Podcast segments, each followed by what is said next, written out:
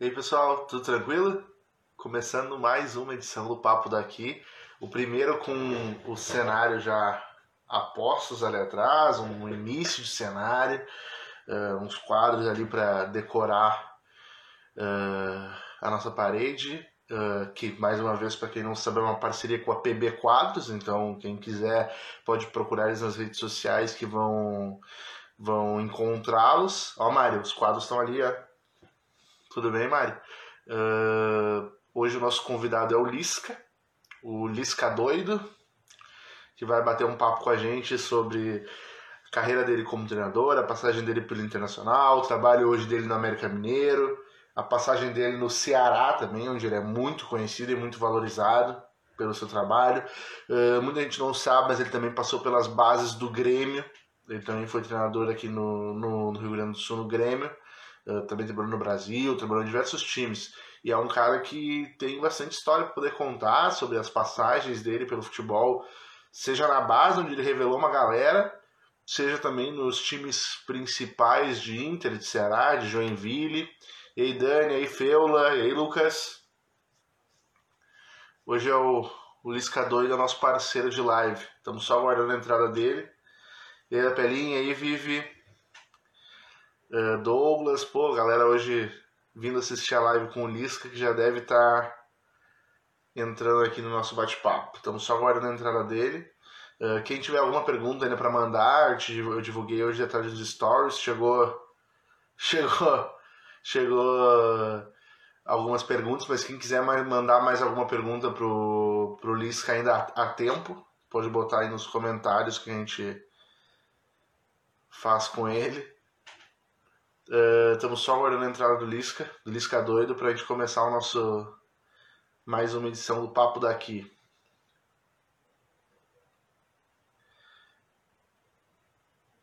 Mandou um like dizendo que já tá já tá entrando, já tá entrando na live aí para conversar com a gente.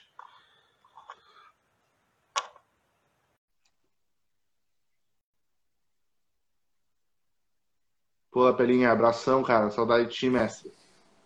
E aí, Lisca, tudo certo? Bom, Guilherme. Beleza, cara? Tranquilo. Cara, eu queria começar te agradecendo, cara, por ter topado bater esse papo com o torcedor aqui do Sul. Que isso, cara. Eu que te agradeço aí sempre que eu posso eu tenho atendido todo mundo aí nesse momento, né? Difícil para todo mundo nessa pandemia. E possibilitou para vocês aí, né? Abrir espaço para a gente, conversar com muita gente. Eu vi aí nas tuas lives anteriores aí que tu conversou com muita gente aí da dupla Grenal, com história também no clube. Então, como tu convidou, a gente tenta atender todo mundo e espero poder te ajudar aí nesse, nesse bate-papo. Pô, claro que vai, claro que vai. Uh, queria começar te perguntando como é que está sendo esse momento para ti de é, o América já voltou, já está trabalhando, mas como é que está sendo esse momento de isolamento social, essa questão do coronavírus aí para vocês? Bem difícil, né, Guilherme? Como para todo mundo, né? E pegou agora um período que eu estou trabalhando fora do estado, né? Longe da família. Longe da família, sem pandemia é uma coisa, cara. Com pandemia, é outra totalmente diferente, né? A gente já sofre para se adaptar sozinho, mas faz parte da profissão, né? E o dia a dia vai te levando, jogo, treino, chega, janta aqui embaixo, volta, não para, né? É uma vida muito corrida, né? De treinador de futebol, Série B, Copa do Brasil, Campeonato Mineiro, né? Então, o dia a dia é muito corrido. Com a pandemia ele ficou diferente, né? Nós treinamos só de manhã. Já, já é um privilégio nosso, nós estamos treinando há cinco semanas, entramos na sexta semana agora. Já duas semanas treinando com contato, normalmente, com um grupo integral, né? Mas difícil, cara, difícil assim se adaptar. Logo que nós voltamos para BH na, na, primeira testagem, né? O meu primeiro exame deu inconcluso, né? E aí já ficou aquela coisa, meu Deus, será que tá? Será que não tá? Aí espera dois dias para fazer o exame mais fidedigno, né? Que é o, é o da secreção nasal, da, da garganta, que é o que é o que te dá mesmo, tu tem o vírus ou não. Aí espera mais 24 horas para o resultado. Aí, pô, graças a Deus não negativo, mas como tinha tido contato com alguém que teve o vírus, fica isolado uma semana. Foi difícil, cara, sabe? Uma semana longe da família, não podendo treinar também aqui. Tu começa a reavaliar uma série de situações. Mas graças a Deus, depois de uma semana eu fui liberado e estou trabalhando normal. O clube todo está bem controlado, todos os jogadores, funcionários. E agora é mais adaptado, né, cara? Agora é mais adaptado. Hoje o treino foi à tarde, né? Recém cheguei também. Até porque voltamos a treinar no sábado, estávamos treinando até sexta só, um período. Agora a competição está se aproximando, há uma previsão aqui dia 26 de julho, né, para estadual, e 8 e 9 de agosto para início da Série B, né? Então já começa a aclarar um pouco mais também né, as datas, fica melhor de trabalhar com os jogadores.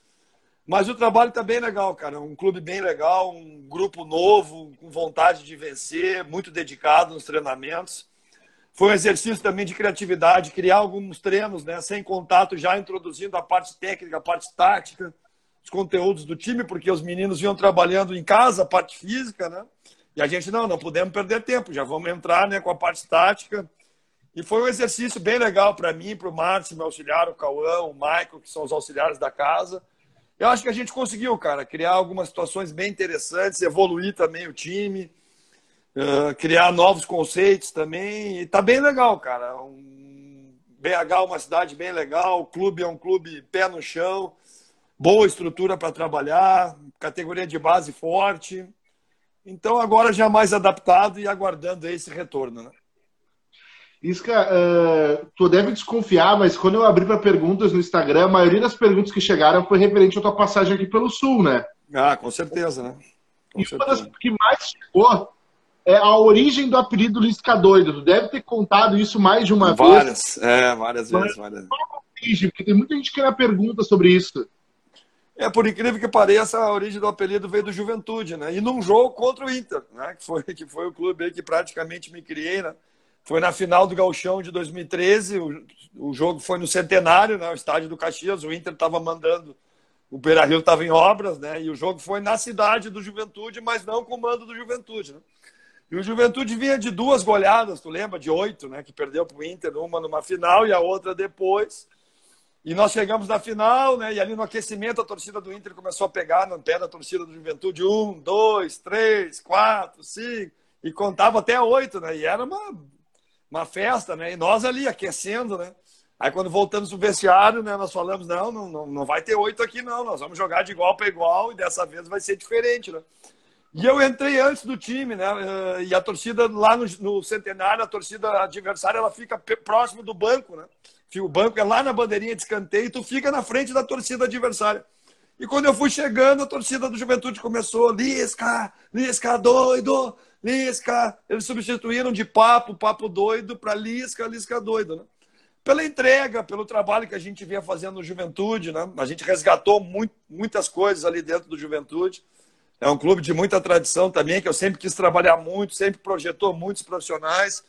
Foi difícil para eles me darem uma oportunidade, né? Eles me deram, depois eu perguntei para o presidente, por que que tu me trouxe? Ah, não tinha mais nenhuma perspectiva, nós já estava assim, ó, não tem mais o que fazer, chama esse cara aí, vamos ver o que, que ele apronta. E todo mundo diz que ele é bom, que ele é meio maluco, mas que ele trabalha bem.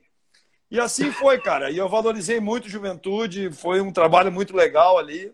E a torcida do Juventude criou esse grito. Quando eu fui para o Náutico, ninguém me conhecia também no Nordeste. Eles foram pesquisar últimas imagens. Aí teve o acesso do Juventude da D para C. E ficou essa relação com a torcida do Juventude. E aí foi no Náutico, depois o Náutico no Ceará, já em 2015. Cheguei lá com o Ceará com 98% de chance de cair, da B para C. E aí, num programa do meio-dia, né, uma pessoa, um repórter perguntou para um indigente na rua o que, que tu acha desse maluco aí que veio para o Ceará. E ele falou a frase, nem era uma música, mas ele falou: saiu do hospício, tem que respeitar. Lisca doida é Ceará. E eu tava vendo o programa e disse, pô, legal. Aí de noite, quando nós ganhamos o jogo, a torcida do Ceará me chamou e o estádio inteiro cantou a música. E aí ficou também, aí 2018, naquela campanha da Série A, ficou muito marcado também a relação com o torcedor. E aí se divulgou muito para o Brasil inteiro. E aí ficou, cara. Mas o doido pelo trabalho, pela entrega, pela paixão, né? Foi muito difícil para mim. Eu estava conversando com os jogadores aqui do América hoje sobre isso, né? Foi muito difícil. Muitas vezes não te dá conta, né? Mas foi muito difícil chegar para ser treinador da América, ser treinador do infantil, do Inter, do juvenil, do júnior. Cada etapa foi muito, muito trabalhada, muito dura. Trabalhar no Juventude, no Brasil de Pelotas, sabe? No Luverdense. Todos os clubes que eu passei sempre foi. Eu valorizei muito isso, sabe, cara? Que para mim foi muito difícil. Tu sair da base, virar treinador de profissional, se firmar no mercado, receber convite de times de outros estados Então, sempre valorizei muito isso, cara. Sempre me entreguei com muita paixão, né? Pela, no dia a dia, dos treinos. E aí ficou, cara. E agora já né, uma, ficou marcado, então não tem muito como tirar. Mas a gente tenta esclarecer o porquê, o lado, né? Para não ir para o lado pejorativo, as pessoas não levarem, né? Não, não compreenderem de modo errado, principalmente no mercado, né? Muitas vezes, pô, mas é doido. Aí o presidente, por exemplo, do Cruzeiro, ano passado, o Cruzeiro naquela bronca, né? E ele, né, mas o doido, mas sabe, é, fica complicado. Algumas vezes já atrapalhou, mas hoje, cara, com vocês me dando espaço, assim, podendo falar, é uma coisa que me aproximou do torcedor, um carisma também legal, entretenimento, festa, alegria. Então, entre mortos e feridos, acho que, que no fim da conta ficou legal. É, é, é isso que eu sinto, assim, olhando. Aí passou muita irreverência e tu ficou um cara muito, muito querido pelo torcedor, né? Quando eu fui buscar Verdade. foto para te, pra te, pra ilustrar a nossa entrevista, a maioria das fotos que aparecia é tu dançando, por exemplo. Então... É, é, foi lá no Náutico, deve ter aparecido bastante isso, né? No Ceará também teve, né? Foi um carinho muito grande das crianças também, cara. Tu não imagina, assim, cara, que tem de criança que me manda vídeo, pai de crianças, né? Que me leva os filhos para me conhecer. Porque gosta do jeito, da alegria, da brincadeira, da dança, sabe? A criança não tem a maldade, né? Que muitas pessoas têm, né? O adulto, ah, mas ele faz isso por isso. Ah, não, as pessoas não têm o discernimento que é uma coisa natural. Muita gente diz, ah, é marketing. Mas, na verdade, é um anti-marketing, né? Porque o doido, muitas vezes, atrapalha, né? Muitas vezes diz, ah, fica atenção muito para ele. Mas não tem nada disso, não tem intenção, não. A intenção é uma relação com a torcida que já aproxima do time. Geralmente, nos clubes que eu chegava, em dificuldade de relação, né? Já todo mundo xingando, o time vai cair. Tu sabe que aí o ambiente fica bem conturbado, né? E essa aproximação com o treinador passa tranquilidade para os jogadores também, né? Pô, os caras estão acreditando aí, né? Pô, estão apoiando. Então, geralmente foi isso que aconteceu, principalmente no Ceará. No, no Guarani também aconteceu, no Paraná também. É, foi assim: Juventude, Náutico, Ceará, Guarani e Paraná. Esses cinco clubes aí teve uma relação bem legal com o torcedor, o apoio do torcedor, e até hoje né, tem um carinho muito grande. Hoje é aniversário do Juventude, hoje recebi uma série de, de mensagens de torcida de lá, de torcedores, fiz a minha homenagem ao clube também. Então a gente criou essa relação aí, graças a Deus. Né? Uh, Lisca, uh, tu é um cara que não chegou a ser jogador uh, profissional, já começou como treinador de categorias de base. Tu é. nunca quis ser jogador, tu sempre sonhou em ser só treinador? Como é que acontece? Que normalmente jogou. É sempre um jogador... quis ser jogador, cara. Sempre quis ser jogador. Jogava bola bem pra caramba. Era bom de bola mesmo. Só que eu vim de uma família, cara, de muita condição, sabe, financeira, cara. E o futebol naquela época ainda era meio marginalizado, entende? Eu sou de 72 e para tu procurar o futebol, um jogador de classe mais alta era complicado. Existia muito preconceito, né? Muitos pré preconceitos, né? Ah, jogador de futebol vai jogar lá, só tem vileiro, só tem não sei o quê, só tem. Então, um jogador assim de uma classe social maior não, não se dedicava muito a isso. Então, fui nadador, nadei campeonato brasileiro, fui seleção gaúcha de vôlei, mas sempre jogando futebol, né? Tinha um campo de futebol dentro da casa da minha avó em Porto Alegre, na Dom Pedro. Nós tínhamos uma fazenda em Eldorado com um campo de futebol também, sete, que era nosso. Então, desde a faculdade eu já tinha meu time, levava. Mas joguei em uma ou outra escolinha, mas nunca me dediquei assim para ser jogador profissional. Apesar do meu avô ter sido goleiro do Inter, meu bisavô ter sido treinador do Inter, mas meu pai, eu brigo com ele. Ele fica bravo comigo que foi casar com mulher rica, né? Ele saiu desse meio de futebol. Né? E, cara, e graças a Deus o futebol me ajudou muito, cara, porque né, não fui jogador, joguei até dois jogos no Júnior do Inter. Em 1990, quando eu já era treinador das escolinhas, eu levava meu time da faculdade para jogar contra o juvenil do Inter, ganhamos. Ah, vamos jogar contra o Júnior, ganhamos. Eu fazendo gol, os caras, pô, vem jogar no Inter. Tu tem idade ainda, né? E me convidaram, eu fiz dois jogos, o treinador era o Dorinho, mas ele acabou me liberando e tal. Eu era o último ano, e acho que ele acertou mesmo, que a minha cabeça já estava mais para treinador. Mas eu me arrependo de não ter focalizado assim para ser o treinador, muito para ser, de não ter sido jogador, até para ser treinador. Entende? Porque para tu ser treinador, quem foi jogador aí de mais sucesso, o caminho é muito mais curto, né? Tem muito mais atalhos, os espaços são bem maiores também. E isso fez com que eu tivesse um caminho bem mais longo, né? Porque tu não ser um jogador famoso, ainda lá quando eu comecei tinha muitos paradigmas. A gente conseguiu quebrar bastante paradigma dentro do Inter, dentro do mercado também. Não só eu, mas eu, Rogério Zimmermann, Kleber Xavier, o Guto Ferreira, o Armando Decessares, o Julinho, né? São os caras que têm uma outra filosofia de trabalho, uma outra metodologia. E a gente foi ganhando espaço e, e graças a Deus a gente conseguiu né, fazer essa, essa transição de treinador de escolinha para treinador da base para treinador do profissional. Né? Mas, cara, enquanto o pessoal estava se formando como jogador, eu estava me formando como treinador. Né? Comecei com 17 anos, passei por todas as categorias, né? por todas as séries, série D, C, B, A. Uma boa vivência do esporte também, né? de, de competição, como eu te falei, em vôlei, natação. E o futebol mudou minha vida, cara. Fez eu conviver com uma série de classes sociais. Conversei hoje sobre, com jogadores sobre isso, né? Abriu minha cabeça, fez com que eu não tivesse preconceito, né? Que hoje a questão do racismo, o futebol, né? Faz tu conviver com todas as raças de igualdade. Quando tu chega ali para treinar, né, cara? Todo mundo é igual. Quando tu vai para dentro de campo é 11 contra 11. Não tem, não tem idade, não tem salário, não tem classe social, não tem raça não tem religião, né? onde tu pode ser tu mesmo né? durante 90 minutos. E ali eu fui aprendendo muito, né? E a minha família, que era com muita condição, o tempo foi passando, né? E ninguém progrediu, e hoje em dia ninguém tem mais nada, cara. Então, se não fosse futebol, porque muitas vezes a família com condição, muita gente acha que vai te dar facilidade na vida, né? Mas muitas vezes se atrapalha, né? Porque te deixa numa zona de conforto, não acostuma a brigar pelas tuas coisas e tu acaba, né, muitas vezes uma família grande com 10 filhos, e ai, né, minha avó tinha 10 filhos e as coisas andaram. E tinha, até hoje tem tios meus que eram sim, né, que tinham uma condição de vida muito grande e hoje tem muita dificuldade e já com uma idade bem avançada. Né? E o futebol sim. me propiciou, né, cara, a brigar por mim mesmo, a criar o meu sustento. E eu fazia a minha vida da minha maneira, né, com as minhas opiniões, dentro daquilo que eu acreditava então, sou grato e, e, graças a Deus, né, eu cedo me achei né, na vida, na profissão. Me identifiquei muito rápido com aquilo ali. E me arrependo de não ter sido jogador hoje pelos valores e por essa sequência aí na carreira. Mas graças a Deus consegui recuperar isso, né?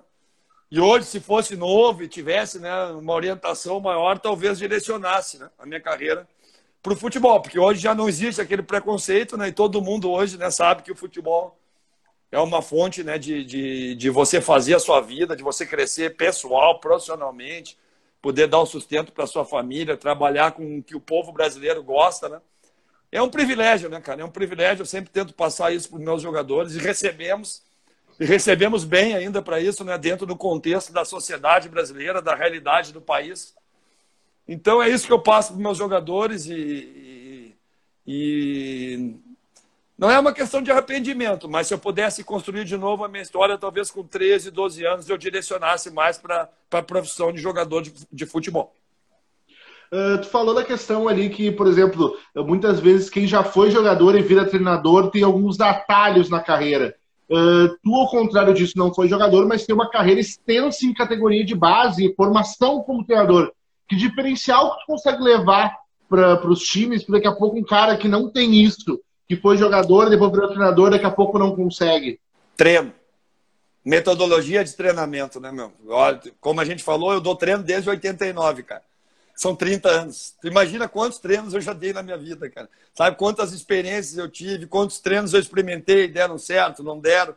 Tu cria a tua metodologia de trabalho, né? Tu acaba com 30 anos de experiência, desde o mirim até o profissional, em diversos níveis, em diversas uh, exigências, vamos dizer assim, né? tu acaba te adaptando e querendo fica muito automático isso, né? Então tem muitos jogadores que faziam, reproduziam alguma coisa aí você dá para encher, tu apitar, agora é contigo. Mas o que, que eu vou fazer? Entende? Talvez reproduza aquilo que fazia 20 anos atrás, 30 anos atrás. Isso mudou muito, cara, porque o ex-jogador agora foi se informar, foi estudar, foi se aperfeiçoar. Tem, a maioria dos treinadores são formados em educação física, pode ver aí Tite, Filipão, Mano, né, Luxemburgo. Poxa, agora, de 10 anos para cá, se, se extinguiu essa exigência, essa exigência né? que eu acho um erro, entende? porque todo profissional, treinador de futebol, está exigindo um jogador uma carga, sabe, de trabalho, uma carga de exercício, e muitas vezes ele nem sabe o que ele está fazendo, qual o grupo muscular que ele está atacando. Ah, tem o preparador físico, mas quem conhece a realidade, o preparador físico e o treinador, eles interagem, mas quem define as programações é o treinador, entende? Então, o treinador tem que ter uma noção grande de fisiologia, cinesiologia, uh, auton... uh, uh, pô, uma série de matérias que assim são importantes para tu conhecer o, contexto geral do jogador, né? Mas hoje tem os cursos da CBF, tem muito acesso online também a conteúdo, a metodologia do Klopp, do Guardiola. Claro que não é uma receita de bolo, aquilo que eu te falo, entende? Então, as coisas estão ali. Agora, como que tu vai manipular né, a tua carga de trabalho, distribuir os conteúdos, fazer um microciclo semanal, fechar um mesociclo mensal, como é que tu vai encaixar? Não vai sobrecarregar conteúdos, né? não vai sobrepor treinamentos. Muitas vezes o preparador vai lá, faz um trabalho de força, potência, velocidade. O treinador vai lá e solta um tiro, um trabalho com tiro, com cruzamento, com chute. O risco de lesão é muito grande, né, cara? Então, é sobrepor treinamento também é complicado. Então, cara, eu acho que o que me deu muito foi isso, né? Aprender a dar treino, entende? Aprender a, melhorar a performance do jogador, a criar alternativas né, de, de, de treinamento dinâmicos que, que, que envolva os jogadores, né, que façam os jogadores crescer, que eles gostem de, de treinar. Muitas vezes, quando eu treinava, né, quando eu comecei, ou no vôlei, ou no futebol, ou na dança, pô, mas adorava o esporte, mas não gostava de treinar, porque os treinos muitas vezes eram enfadonhos, existia over, uh, sub, uh, treinamento precoce, né? principalmente na natação. Nós já com 12 anos treinava 10 mil quilômetros, treinava 5 da manhã, treinava, sabe? Era uma loucura, sabe? Então, tu, tu, tu acaba, acabava matando uma geração já com 13, 14 anos. Né? Então, isso tudo eu fui analisando.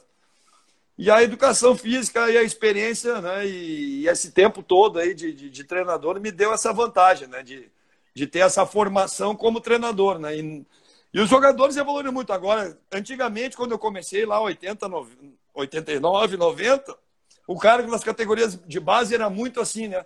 Coloca o ex-jogador que não tem o que fazer, coloca ali. Entende? Coloca ali, sem muito conhecimento, salários baixíssimos, sabe? Pouco valorizado pra caramba. Era um bico, vamos dizer assim, né? Bota ali, né? E ali que as coisas foram mudando, foi chegando uma nova geração, um novo conceito, né? um novo perfil de profissional, uma valorização bem maior. A gente conseguiu valorizar isso no Inter, né? no Grêmio. Pô, treinador do infantil, do juvenil, no início ganhava 400 reais, 500 reais, depois já ganhava 3 mil, depois já ganhava 6 mil, hoje já ganha um salário bem aceitável, sabe? Que tu pode te dedicar e trabalhar bem ali, né? Para desenvolver ali no clube, né? Então, acho que tudo isso me ajudou muito, cara, a hoje ter segurança naquilo que tu faz, né? E chegar com conceitos bem definidos e propor para os jogadores metodologias boas, né? Isso que tu trabalhou no, no Inter ali numa, nos anos 90, onde o Inter revelou muita gente, aquela geração ali que, que foi revelada ali. Mas o time passava no time principal por momentos complicados naquela época. Eu queria saber como é que foi trabalhar com aquela geração ali e se tu tinha um trabalho daqui a pouco de preparação psicológica aqueles jogadores pela pressão que eles iam sofrer quando chegassem no principal. Boa pergunta, cara, porque eu cheguei no Inter em 89, 90, né? E era duro, cara. Era duro ali nas categorias de base, sabe? A estrutura, as condições para os jogadores, né? Morava nas trevas, só para ter uma ideia, era o apelido de concentração que quando chegavam os jogadores, né? A alimentação era muito ruim, cara, era lamentável, sabe? As condições de, de, de campo eram lamentáveis, não, não tinha meia, não tinha calção, era rasgado, repetia a roupa de um treino para o outro, sabe? Era, era bem amador mesmo, sabe? E assim, com o tempo, assim, o que, que eu vi? Um monte de jogadores que foram criados ali no início de anos 90, 91, 2, 3. E eu ouvi, assim, a conversa deles, assim, pô, esses caras devem ser realizados, devem ser felizes da vida, né? Mas muitas vezes eu peguei conversa, bom, agora que eu cheguei no profissional, eu vou arrebentar esses caras, sabe? Eu vou fazer um contrato que eu quero que eu quero que o índice exploda, entende? Me tratou mal até aqui, eu tive que penar pra caramba, eu quero é dinheiro. Eu, eu cheguei a escutar isso, sabe? No início dos anos 90, 91, 92. E aquilo ali me bateu, pô, cara, esses caras deviam, né, deviam ser gratos, né, valorizar. Mas analisando, assim, realmente era, cara, era quase que uma odisseia. Tu, tu, tu, tu passar de uma base pro profissional, tu tinha que passar por muito perrengue ali, cara, por muita dificuldade, né? Mas assim, em 95, 96 e 97 as coisas começaram a mudar, cara. A partir de 97, né? Quando o professor Medina veio para cá, para aquele primeiro momento, né? Que era presidente Pedro Paulo, Záquia, e aí o vice era o doutor Ibsen, os diretores eram Carvalho, Miranda, ainda estavam juntos, né?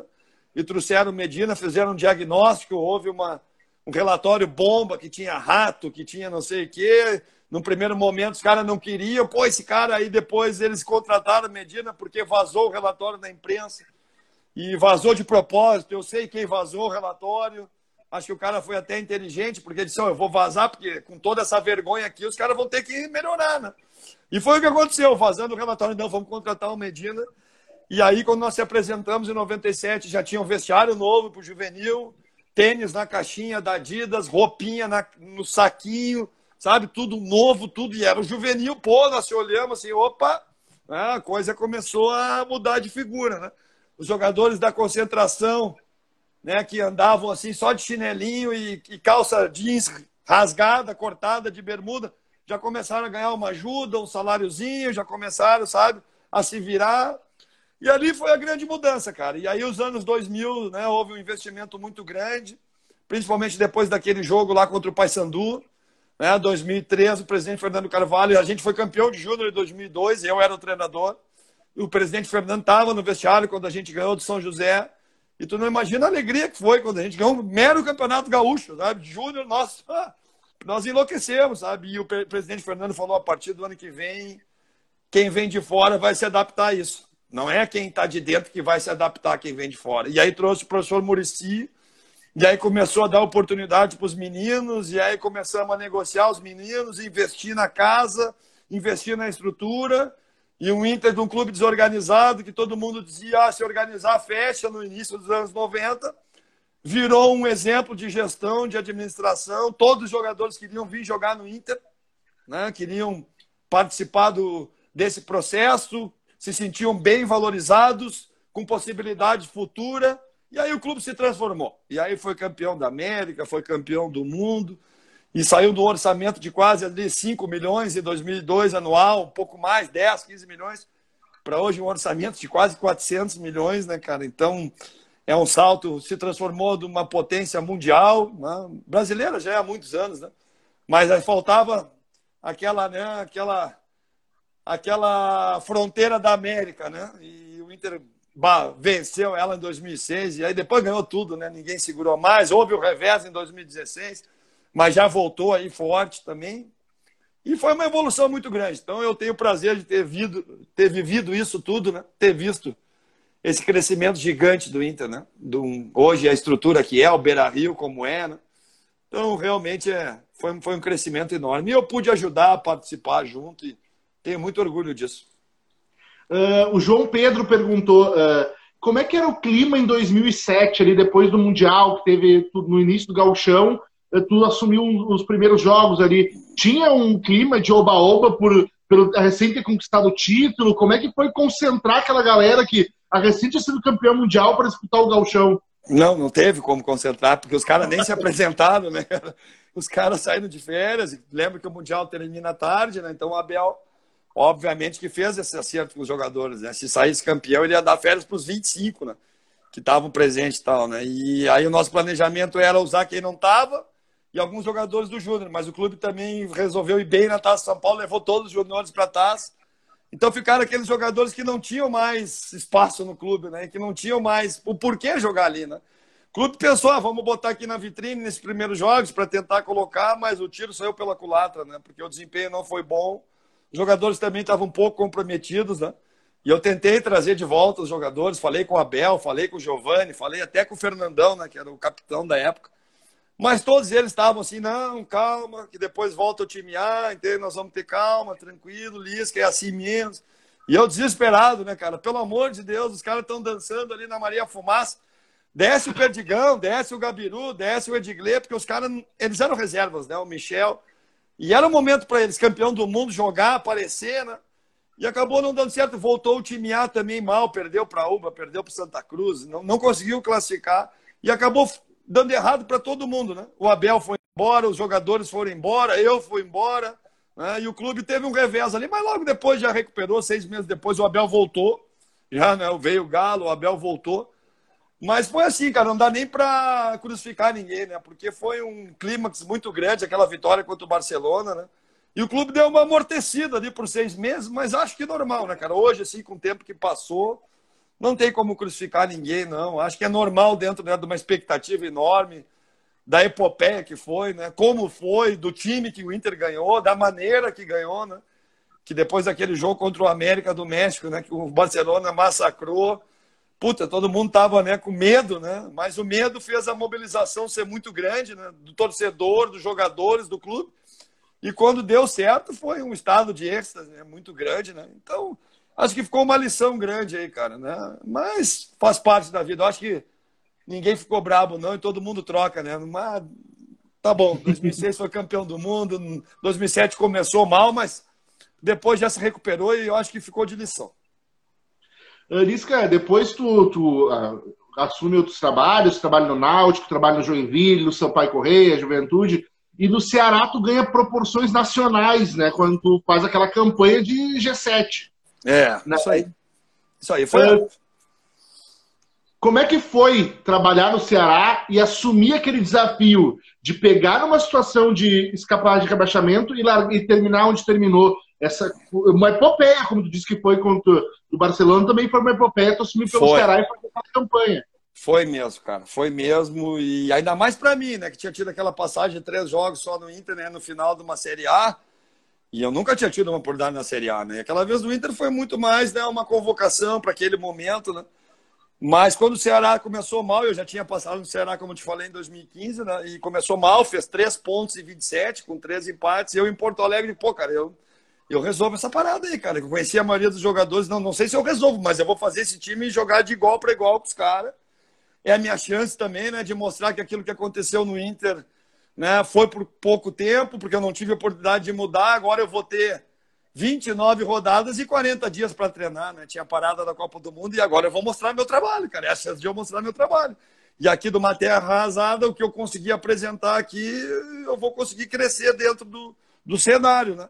E foi o que aconteceu, cara. Nós tivemos 40 dias, né? E nós treinamos muito, cara. Treinamos muito. Eu sabia que os times deram 15 dias de folga para depois voltar e nós tivemos um dia só.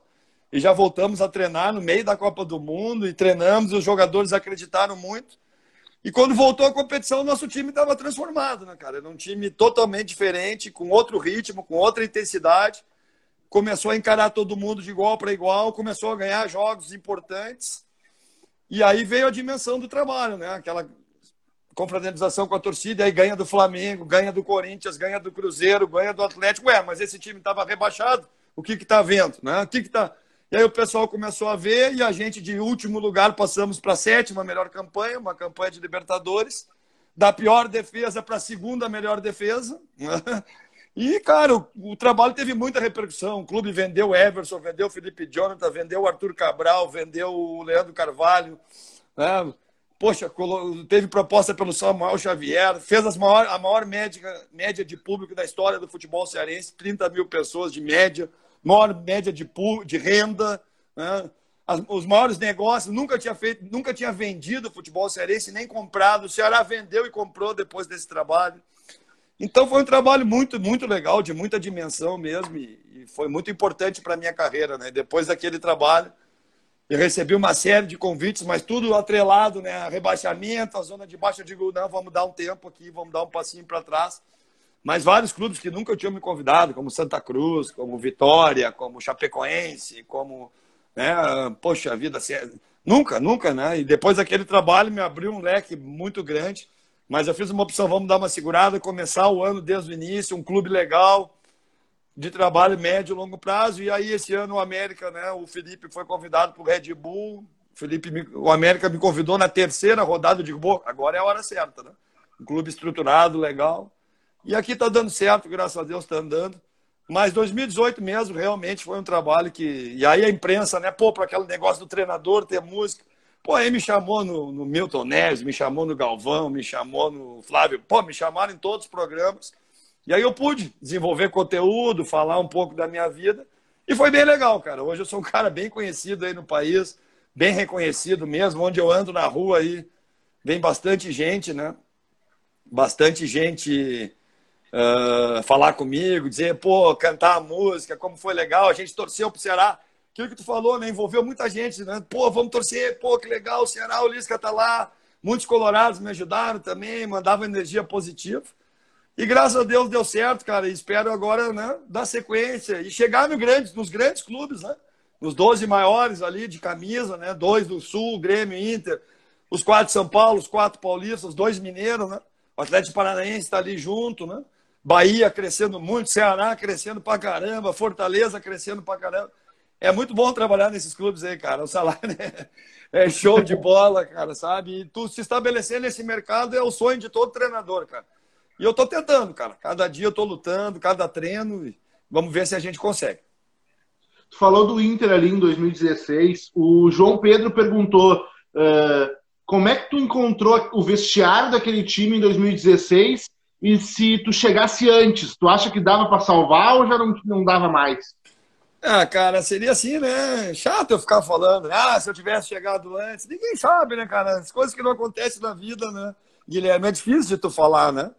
Seria até me aproveitar, né? Dizer, ah, ele viu no Ceará, teve mais tempo, mas cada circunstância é circunstância, né, cara?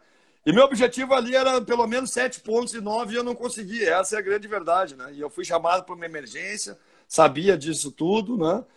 É, o primeiro jogo já foi decisivo contra o Corinthians, teve aquele pênalti que não existiu.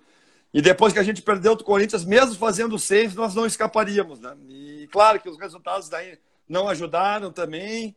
E, cara, foi assim, foi um trabalho muito difícil para mim, né, cara? Depois também de não conseguir o objetivo por toda a identificação, sofri muito. Ah, mas tu não teve culpa? Não, tive sim, cada um com a sua responsabilidade, né? Cada um com o seu momento. O Inter teve quatro treinadores e eu não consegui, cara, não consegui mudar o panorama, era um tempo curto mesmo, principalmente a parte mental, né? A parte de espírito dos jogadores, né? E aí houve o acidente da Chapecoense também, que complicou pra caramba, né? muita, muita, muitos profissionais ligados ao Inter que estavam naquele acidente. E aí houve processo contra o Vitória, lembra? Toda aquela confusão. E não consegui, cara. Então foi, foi assim, difícil, uma experiência também, assim, a nível de, de, de vivência muito grande também, né? Por pegar um vestiário, pô, os caras, quando tá nessa situação, faltando três jogos. O Inter, na verdade, não acreditava que aquilo ia acontecer, né? E quando eu cheguei, já estava todo mundo Pô, aconteceu, entende? Pô, e agora? Sabe? Então estava bem difícil mesmo. E a gente não conseguiu passar aquele espírito né, para os jogadores. Então a gente lamenta muito, cara. Mas hoje tem o reconhecimento também do torcedor, né? Do torcedor colorado, principalmente, né? Pô, que, pô, pelo menos tu foi lá, tu tentou, né? Tu não deu as costas pro clube. Isso eu tenho orgulho, cara, sabe? Depois pensando, muita gente me pergunta, mas por que que tu aceitou? Muitas vezes eu vou no super ou num bar, ou comprar alguma coisa. Pô, sou pô, tu te atrapalhou, tu já estava quase treinando o Inter. Cara, realmente, foi uma coisa que me atrapalhou. Né? Eu já vim lá para trás da fila no clube. Mas, cara, se eu não fosse, eu ia me sentir pior hoje, pensando hoje, sabe? Hoje, depois de quatro anos, né? Pô, esse cara não foi, tá? Não, não te envolveu nisso, mas recebeu o convite e virou as costas. Cagão, cagão, sabe? Eu ia me achar um cagão, entende? E ia ficar com isso pro resto da minha vida. Então, acho que pelo menos hoje eu não tenho isso, entende? Eu tenho de, puto, não deu certo, acabei queimando uma ficha legal, mas eu tentei, entende? Não virei as costas para o clube que me criou, né, cara, como profissional, como, como eu te falei antes, como ser humano, né? Até minha esposa eu, eu conheci no Inter, dentro do Inter, né? Então, cara, não tinha como dizer não, foi uma convocação e, e graças a Deus eu, eu não tenho isso comigo, né? E consigo dormir hoje de, pelo menos boto a minha cabeça no travesseiro e não fico lamentando, né? Não fico me chamando de cagão. Pelo menos isso, né? Uh, antes ali, quando tu estava falando da tua passagem pelo Ceará, tu falou que quando tu saiu, tu recebeu muita proposta, tu tomou uma proporção muito grande para aquela campanha, Isso. mas que tu, tu, pensou no que aceitar para não ficar aquele treinador taxado como que vai escapar time de rebaixamento. Perfeito. Uh, te incomoda esse, esse, não, não, não chegou a pegar o estigma porque tu acabou até optando pelos teus times depois, mas uh, é, como tu apresenta resultados rápidos, muitas vezes, uh, te incomoda tu ser procurado só em momento de eh, ser procurado em momentos de crise, não só, mas em momentos de crise de time? Não, não me incomoda, até acho legal, né? Porque, pô, quando tá tudo ruim, né? Pô, os caras chamam quem, vamos dizer assim, entre aspas, né? Tem farinha no saco, né? Para aguentar esses momentos, né? Ali tem que ter, né, cara? Cabelo no peito para ir lá, botar a cara. Ref... Então, acho bem legal, cara. Mas eu, sim, eu não queria ficar limitado a isso, entende? Eu acho que tu, profissional tem várias, vários trabalhos, né? E muitas vezes tu ficar limitado num, as pessoas te rotulam aquilo, né? E parece que tu tem capacidade e conhecimento para fazer só aquilo, né? E no futebol tem vários tipos de trabalho, né? Então, já fiz várias vezes, tipo, já fiz trabalho de formação, já fiz trabalho. Pô, uma coisa que sempre me, me deixa feliz é eu, onde eu vou, eu volto, cara, sabe? Eu já fui cinco vezes, seis vezes no Inter, duas no Juventude, duas no Luverdense, duas no Náutico, duas no Ceará, duas na Ubra. Né? Já recebi convite para voltar no Sampaio Correia, para voltar no Guarani, já recebi convite, né? Então isso é muito legal, entende? Mas eu não queria me limitar a isso, entende? Eu acho que eu tenho capacidade de fazer outros tipos de trabalho também, desenvolver transição de base para profissional, né? evoluir jogador desde o início do ano. Que no futebol brasileiro, infelizmente, nós não temos sequência de trabalho, né? Mas eu gostaria de ficar dois, três anos num clube, né? Olha lá o Liverpool, né? Deixou o Klopp cinco anos, olha aí como é que tá agora, né? Os caras foi ganhar no quinto ano, né? Então, cara, é tentar mudar um pouco isso, mas não, não, não, não fico chateado, não. E é um trabalho legal de fazer também, um trabalho financeiramente bem interessante também, né? Principalmente se tu alcança os objetivos, né? A premiação é bem legal, né? O reconhecimento do objetivo alcançado. No Ceará foi bem legal, no Guarani, no próprio Paraná, no Náutico também. Mas eu queria, assim, né, ter uma outra perspectiva também, sabe? Não ficar atrelado só a isso o ah, que, que eu fiz assim, pô, em 2019, se alguém me chamar desses 12 grandes nessa situação, eu vou. Né? Aí também, uns 12 maiores, camisa, não, tu não pode escolher a hora, né? Porque vai lá que tu vai saber quando que os caras vão te dar uma oportunidade. Ainda mais aquilo que a gente já falou na entrevista. Pô, um cara que não foi jogador, que está começando, tem o estigma de doido, né? Mas tu viu, o Cruzeiro não me chamou, cara, sabe? O Cruzeiro não me chamou e eu esperei, entende? Eles chamaram o Ceni, chamaram o Abel, mas muito porque o que aconteceu naqueles três jogos do Inter. Entende? Pô, ele já teve num time ali, né? Entre parentes, num nível igual ao Cruzeiro, entende? Ou numa dimensão.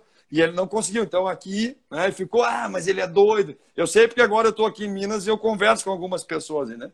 Então tu pode ver, né? Então, nessa perspectiva não me chamou, mas quem estava lá embaixo da Série A, todo mundo me chamou. Né? Na B, todo mundo me chamou. E na C, todo mundo que estava na zona me chamava. Né? Agora, no início do ano, Paulistão, pô, os caras na zona, liga a polícia. E eu, cara, eu não quero, sabe? Eu vou fazer, eu vou mudar. E para todos eu falei a mesma coisa, para todos os presidentes, sabe? Eu te agradeço, sempre quis trabalhar no clube, mas não nessa situação. E eu acho que aí eu mantive a coerência o ano todo, entende? Porque, pô, se eu vou para um, pô, para mim ele falou isso, mas foi num outro na mesma situação. Então, falei para Dani, minha esposa, vamos manter a coerência, né? E sempre falei para todos eles também, mas se um dos 12 gigantes chamar, eu vou, né? Não tem. E foi o que aconteceu, cara. Então eu esperei, aguardei. E graças a Deus acho que fiz a escolha certa, cara. Porque deu um espaço legal aqui no América e tô bem entrosado aqui com o clube, com o presidente. Tô feliz aqui com o ambiente de trabalho também. E vamos ver se a gente dá espaço para frente na carreira, né? E consegue fazer um trabalho médio e longo prazo, subir o América, mostrar serviço, para chegar aí num clube grande também no início de trabalho e poder construir o trabalho. Uh, tu tem tu é um cara aqui do sul, tem uma relação muito forte com o Inter, mas também tem uma relação no Grêmio, também passou pelas bases do Grêmio. Uh, qual o sentimento que tu tem com os dois clubes daqui? E se tu projeta, daqui a pouco, eu sei que tu projeta trabalhar num dos 12, mas se existe um carinho a mais por Grêmio e Inter, trabalhar num desses dois nossos aqui? Ah, é a minha terra, né, cara? Sempre é um reconhecimento muito grande, né, cara? Como eu te falei, ser convidado para ir no profissional do Inter naquele momento também é um momento de orgulho, né? No momento mais difícil. E ter trabalhado no Grêmio foi um orgulho muito grande para mim também, né? Porque sempre tive a minha vida, a minha relação no Inter, né? Todo mundo sabe, todo mundo fala. E o, e o principal rival te convidar, tu há de convir comigo, que é um reconhecimento enorme da tua capacidade. E assim que eu me senti quando eu fui pro Grêmio, né? E trabalhei pra caramba, me senti bem no Grêmio, feliz, fui bem tratado pra caramba né, pra, pra, por toda a diretoria. O seu Verardi foi o primeiro que recebeu o falecido seu Verardi. Né? Eu tenho uma história de, de muitos. Meu tio Renato Souza é meu tio, né, meu tio de segundo grau, parei, foi presidente do Grêmio. Muitos amigos do meu pai eram conselheiros do Grêmio, que jogavam lá no meu sítio, que eu te falei. Né? Raul Rez de Freitas Lima, tio Nelson Medo, o tio Bi. São caras que muito influentes no Grêmio também, né? Então eu sempre ia nos jogos do Grêmio Inter quando eu era pequeno mas tinha aquela coisa, tu tem que torcer contra o Grêmio, tu não pode, né? Tu é colorado, tua família é colorado. E eu fui vários jogos do Grêmio com meus tios ali, né? Mas foi assim, cara, assim, um orgulho muito grande também. O trabalho foi bem legal no Grêmio. A gente, pô, todo mundo disse não tem jogadores aqui, mas tinha o Anderson, o Carlos Eduardo, o Lucas, o Samuel, o Marcelo Groi, estavam todos ali, né? E foi quando o Grêmio caiu, o Grêmio me chamou para reestruturar o Júnior a gente foi bem na Taça São Paulo, ficamos entre os oito. Depois os meninos estavam todos lá na Batalha dos Aflitos também. E eu falei para eles: vocês se preparem, porque quem vai estar tá lá vai ser vocês. O Grêmio não tem dinheiro, o Grêmio está na segunda divisão e vai, e, e vai sobrar para vocês. E jogar uma primeira é uma coisa, uma segunda é outra. E está na mão de vocês trazer o Grêmio de novo, né? Pra se, até para vocês se valorizarem mesmo, porque um jogador da base da Série B é uma coisa. O jogador da base da Série A é outra. Né? Então, eu falei muito sobre isso. Né?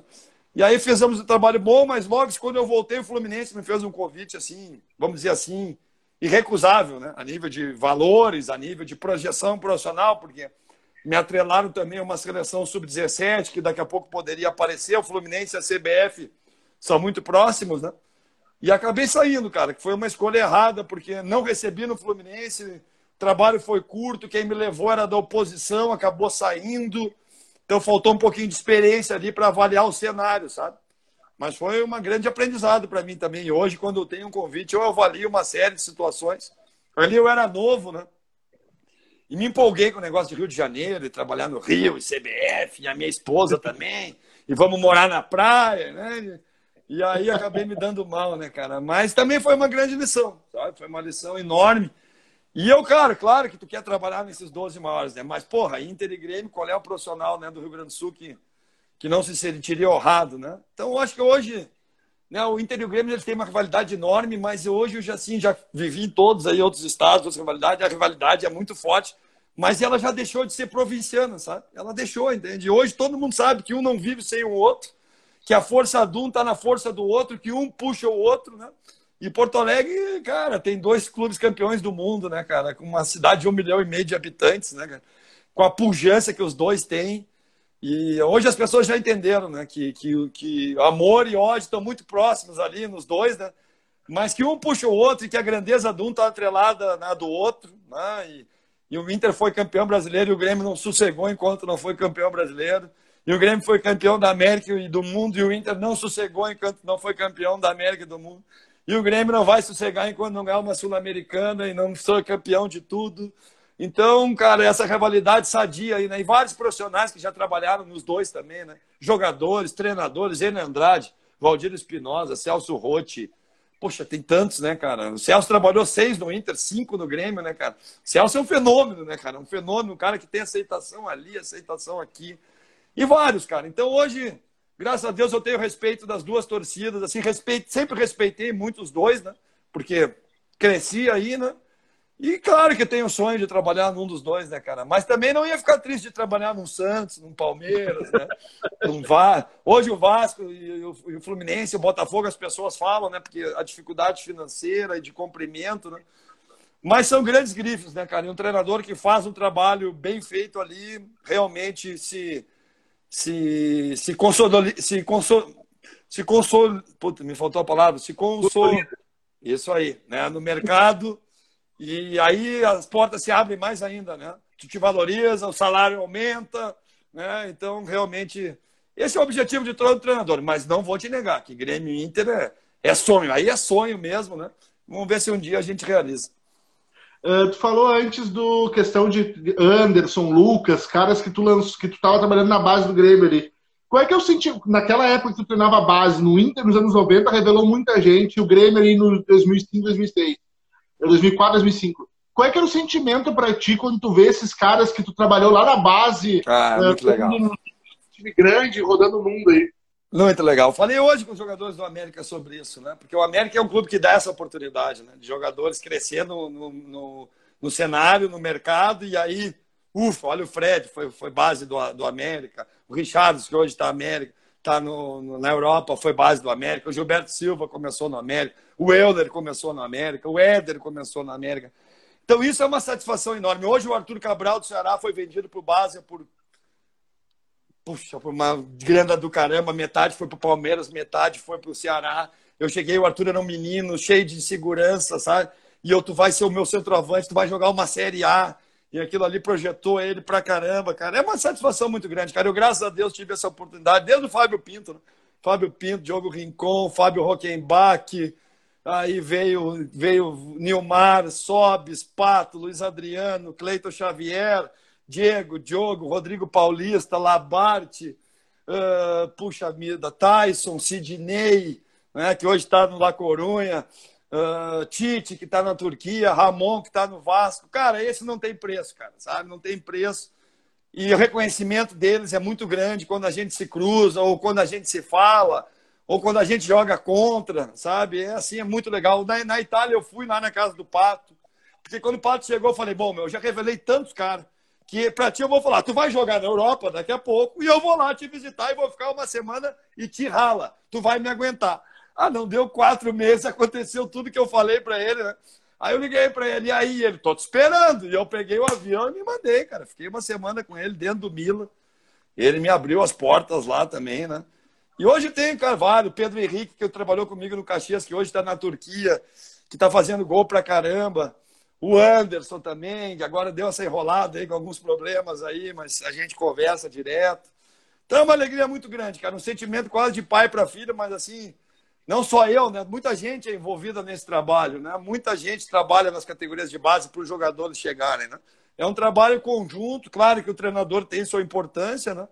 E eu gosto quando eles me falam, pô, isso é quando a gente chega na Série A, no profissional, é uma teta, porque tem mais espaço, os caras deixam jogar mais, entende? Tem mais qualidade, então é tomar lá, da cá. E eu falei sempre, falei a vida inteira para eles, né? Difícil é jogar uma segunda divisão do Gauchão, é tu pegar o São Luís de Juí lá em Juí, né? Agora pegar o Maracanã lotado, com espaço, com os caras jogando, deixando tu jogar, é tudo que um joga... grande jogador quer, né? Então, realmente, cara, é uma satisfação muito grande. Isso não tem preço. O reconhecimento deles não tem preço também. E geralmente jogador de futebol reconhece muito, né? Quem ajudou ele lá no início da carreira. E isso é uma das maiores alegrias da minha vida, né? Felipe Jonathan agora no Ceará, está no Santos. O Everson mantém contato, está no Santos. Agora está ouvindo uma entrevista do Tafarel, numa rádio aí do Sul. Aí os caras perguntaram para ele, né? Pô, dos goleiros que tu não convocou ainda, quem que tu acha interessante? O primeiro que ele falou, Everson dos Santos. Ah, já peguei o telefone, liguei direto para ele. Meu amigo, e ele que tu tá louco, eu não acredito. Eu falei, foi o homem que falou, não fui eu. E ele, meu Deus, eu tô, meu sonho. Eu digo, cara, tamo perto, cara, tamo perto. E quando ele saiu do Ceará, ele foi falar comigo. Disse que me ajuda a me liberar, cara. É o Santos, cara. Eu tenho sonho de trabalhar num clube maior. O Everson tá assistindo a live aí. Tá, aí ele, aí, ó, tá aí ele assistindo, eu tô aqui de olho, professor. E ele falou para mim, ele disse, cara, me ajuda, cara. Me ajuda, velho. Porra, eu preciso, cara. Eu, eu, eu tenho sonho de seleção, tu sabe como é que é. E nunca assim desprezou o Ceará, porque o Ceará também abriu uma porta para ele lá em 2015, que foi show, né? E ele saiu pela porta da frente, foi comprado. Um goleiro nunca tinha sido vendido no Ceará, né? E hoje aí, ó, ele está na live aí, então realmente eu, né, eu, eu mantenho contato com eles, assim, muito legal. E não tem preço isso, cara. Ver ele fechando o gol né, no Brasileirão, ver o Felipe Jonathan jogando no Santos, ver o Arthur agora, né? O Richardson que está no Japão, era né, todo o time de 2018, né? O Valdo, agora o irmão dele, eu trouxe aqui para o América. Pô, me indicaram o irmão do Valdo, entende? E eu, eu nem sabia que era irmão do Valdo. Aí, pô, dez minutos depois me liga o Everson, sem saber. Olha, eu tô sabendo que tem um jogador aí, pô, ele é irmão do Valdo, pô, jogou comigo no confiança. E, pô, quando o jogador liga para ti, sabe, e bota a mão no fogo, eu, opa, né? Porque o jogador não vai, pô, o cara que jogou contigo. E aí nós fomos pesquisar mais e o menino veio, tá aqui hoje, o Anderson, né? E até falei pro Everson, começou bem como empresário, hein? Pô, tá bem, porque ele me ligou. Mas ele me ligou na intenção, assim, de ajudar o menino e me ajudar, entende? E, e a gente escuta muito jogador que teve sucesso com a gente, né? Então, cara, essa, isso que tu falou não tem preço. Eu queria mandar um beijão para todos eles que estão pelo mundo todo aí, né? Pelo Brasil todo. E sigo na torcida e torcedor ferrenho, né, cara? Essa é a realidade. Isso que a gente já está 50 minutos conversando. E antes de eu encerrar, eu queria fazer um bate-bola contigo rapidinho, pode ser? Pode, claro. Qual o teu ídolo no futebol? Ídolo no futebol? De criança, sim. Eu vou te dizer de criança. Falcão. Uma vez ia ter, um churrasco, ia ter um churrasco da minha casa, eu tinha 10 anos, e o meu pai era amigo dos caras. O Falcão vai vir. Cara, cara, eu me transformei naquele, eu fiquei esperando o Falcão, e era 9, e o Falcão não aparecia 10, e o Falcão. Resumindo, o Falcão não foi no churrasco, né, cara? Mas eu fiquei até a meia-noite esperando o cara. Mas eu acho assim, todo mundo pergunta, assim, né? O maior jogador da história do Inter. Para quem é da minha geração, na, anos 70, né? não tenha dúvida, né? É um, é um, é um ícone né, do futebol. assim, do Rio Grande do Sul, Falcão. E no Brasil, Zico. Né? Zico, eu também acompanhei toda a formação dele. E um pouquinho mais na frente, o Romário. Né? Esses três aí, realmente, eu vi jogar em loco, no estádio, e era brincadeira que os três jogavam. Né? Então, realmente, esses três aí, para mim, são, são meus ídolos. Qual o melhor momento da tua carreira? Ah, teve vários momentos bons. Mas ultimamente eu acho que essa recuperação do Série A, né, a gente ganhar de vários clubes, né, nós ganhamos do, do campeão brasileiro, que era o Corinthians, nós ganhamos, nós ganhamos do campeão da Copa do Brasil, que era, que era o Cruzeiro, nós ganhamos, nós ganhamos do Flamengo com o Maracanã lotado. Em 104 anos, o Ceará nunca tinha ganhado do Flamengo do Maracanã, nunca tinha ganhado do Corinthians em São Paulo. Então, acho que esse foi um momento bem legal. Agora, no Juventude também foi um momento muito show, né? em revelação de jogadores, em quebrar essa barreira interestadual, né? sair do Sul para ir para fora. No Porto Alegre, em 2009, campeão da segunda divisão gaúcha. Puxa vida, cara. Ali eu disse, opa, acho que eu levo jeito para coisa, entende? Porque tu ganhar a segunda divisão do Sul é difícil, e ainda mais com o Porto Alegre, que era o time do Assis e do Ronaldo, né? Que era um time assim para botar jogadores na vitrine para empresários. Mas naquele ano eu combinei com o Assis, meu, eu não vou ir pro teu time porque é isso. Ele, não, esse ano quem vai escalar é tu. E nós vamos trazer empresário para cá, mas eu nunca vou interferir no time. Eu quero ser campeão. E vou estruturar o time, botou vestiário novo, campo novo. Foi, foi um ano muito legal também, cara, sabe? Então acho que todos esses momentos lá no Inter também, em 2006, campeão da América, campeão do mundo, como treinador do time B, auxiliar do Abel. Ali foi meu êxtase, ali no, no clube também, no Inter, né? Acho que esses momentos aí, tricampeão gaúcho juvenil, quando eu fui 97, 98, 99 também foi. Ah, campeão do Alegrete do FPAN 94 foi assim, o primeiro, assim, sabe? Eu tinha eu tinha 22 anos, né, cara? 22 anos, tu ser campeão pan-americano foi bem legal também. Então acho que esses são os momentos mais legais, assim. E quem foi o cara mais resenha que tu já treinou? Isso é boa. Tem alguns. Né? O Riantony é um. Riantony, centroavante do interior gaúcho, aí, que trabalhou comigo no Porto Alegre, no Luverdense, no Brasil de Pelotas. Uma resenha boa, sabe? Um cara extrovertido, um cara um cara que une o grupo, sabe? Faz aquele, aquele, aquela união de quem não fala muito com quem fala, de um grupo, do outro. O Edinho também é um cara de resenha muito forte. Agora lá no Ceará, os caras pegavam no pé, porque ele estava sempre contando uma história, sabe? Tava sempre compartilhando uma experiência e essa foi uma das razões, né, que eu levei o Edinho para lá. Outro jogador que era uma resenha muito legal era o Alex, o cabeça né, da 8-3 do Inter, que acabou não virando profissional, mas era um craque de bola, craque de bola, né? E era uma resenha monstro, porque tinha uns trejeitos, tinha um jeito dele todo. E quando a gente saía perdendo, aí ele dizia: Agora que ficou bom, hein? Agora eu quero ver quem é homem aqui, hein? Porque a gente sempre sai ganhando, só, só, só dá nós. Agora e aí ele falava pra caramba. É um cara que eu tenho assim um carinho enorme. De vez em quando a gente mantém contato na rede social. E é uma resenha enorme ele também. Talvez esses três, assim, tô tá faltando muitos, né, cara? Porque já passei por tantos clubes. Mas esses três aí são, são resenha forte mesmo. Isca, eu gostaria de te agradecer por ter topado participar desse papo comigo. Espero que tu tenha gostado, que tenha sido legal para ti também. Legal, e... cara e que essa pandemia passe logo para tu vir para o sul, a gente comer um churrasco, tomar uma cerveja. Se Deus quiser, minhas filhas estão também com saudades, né? A gente está evitando né, ir, né, por causa de avião, essas coisas. Mas estão chegando perto de ter que ir mesmo, né? Semana passada minha esposa teve aqui, também, senão ninguém aguenta, né, cara? 30 dias trancado no hotel sozinho aqui. Falei, Dani, vem rápido, né? Porque a coisa tá feia aqui, né? E ela veio, ficou uma semana, agora tá na hora de dar uma visitada aí. Mas com calma a gente vai, cara. Te agradeço também, né? não te conhecia assim pessoalmente, tu me convidar também, sempre para falar da, da, do trabalho, sobre futebol é legal. Um abraço para todo mundo que entrou, para os conhecidos. Meu primo Rafa entrou lá dos Estados Unidos também. É um cara que eu tenho um carinho enorme, né? Quando eu saí de casa com 17 anos, foi o cara que me acolheu na casa dele, sabe? Me deu uma guarida, me botou um colchãozinho no chão do quarto dele. Se tu daqui, tu, se tu não quiser, tu não sai mais, meu amigo. E se, se tu tá com insegurança em casa, aqui tu é seguro. E foi muito legal. Um beijão, Rafa. Aqui tô até com as pulseiras que ele trabalha aqui, que é focos e respirar, é tudo, tudo firma dele. Ele é treinador de tênis lá nos Estados Unidos. Então, beijão para todos, te agradecer. Boa noite para todos e foi uma conversa bem legal. Valeu, Lisca. Até mais. Valeu. Galera, passando para agradecer todo mundo que participou da live, que topou ouvir essa resenha com o Lisca. Espero que vocês tenham gostado. A gente se encontra quarta-feira com o Christian Centravante, jogando Grêmio no Inter, que vai contar um pouco da passagem dele aqui pela dupla Grenal e a carreira dele na Chape. Até mais. Tchau, tchau.